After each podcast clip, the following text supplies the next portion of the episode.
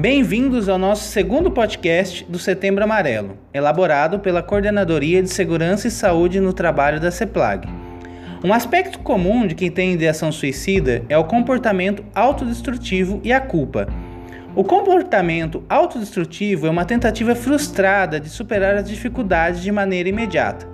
É quando os maus hábitos viraram um padrão enraizado na vida de uma pessoa, muitas vezes de forma inconsciente. Isso acontece porque a pessoa não consegue lidar com frustrações e decepções e acaba absorvendo esses sentimentos, não conseguindo extravasar ou administrar as situações e se culpabilizando por sentir. Acaba reinvestindo essa energia contra si e sofrendo dores emocionais e até mesmo desenvolvendo sintomas físicos. Assim como as diferentes emoções que sentimos, a culpa tem uma função adaptativa, ou seja, ela é própria da natureza humana. Há uma região no nosso cérebro chamada sistema límbico, que é responsável por todos os nossos julgamentos morais e também pela sensação de culpa e vergonha. A culpa só se torna preocupante quando nos traz a sensação de que estamos paralisados.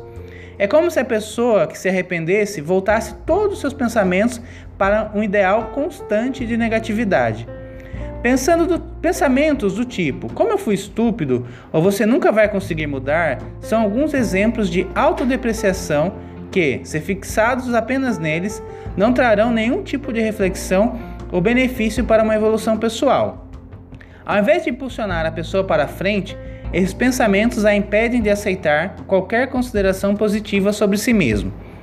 Existe também outro lado da moeda, quando uma pessoa querida decide tirar a própria vida. É comum que se questione sobre como poderia ter sido evitado e se culpe por não ter feito nada. O processo de culpa é inerente a qualquer processo de luto e, nos casos de morte por suicídio, a culpa parece que vem com uma intensidade maior. É uma sensação de que poderíamos mudar o desfecho da situação. Essa culpa é o sentimento que poderia ter sido possível lidar com a pessoa de forma diferente.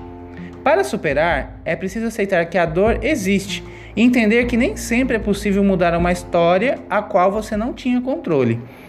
A culpa nos bloqueia e impede de viver de forma criativa, elaborando novas respostas para situações e pessoas que nos fizeram sofrer. A melhor forma de compreender sua situação pessoal ou a do outro é aceitar a culpa e conscientizar-se das possibilidades de mudança.